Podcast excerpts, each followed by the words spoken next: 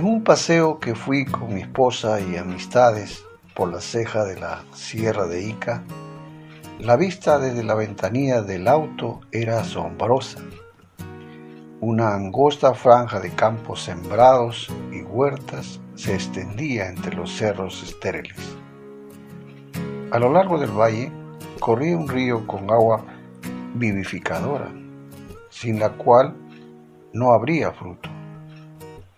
Así como una cosecha abundante depende de una fuente de agua limpia, la calidad del fruto en mi vida, mis palabras, acciones y actitudes dependen de mi nutrición espiritual. El salmista lo describe en el capítulo 1 del versículo 1 al 3. Dice, el varón que en la ley del Señor está su delicia, será como árbol plantado junto a corrientes de agua, que da su fruto en su tiempo. Y en Gálatas capítulo 5, 22 y 23, el apóstol Pablo escribe que a los que andan en el Espíritu las caracteriza el amor, gozo, paz, paciencia, benignidad, bondad, fe, mansedumbre, templanza. A veces las circunstancias te amargan o tus acciones y palabras se vuelven desagradables.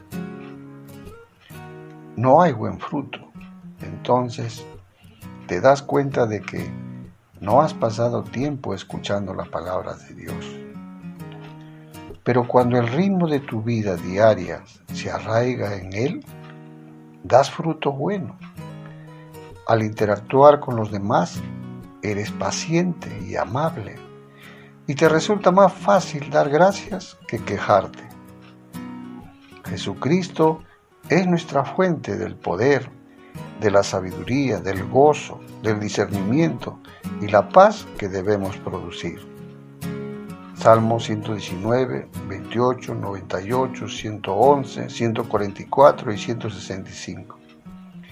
El Espíritu de Dios vive en sus hijos para obrar a través de ellos. Que Dios te bendiga.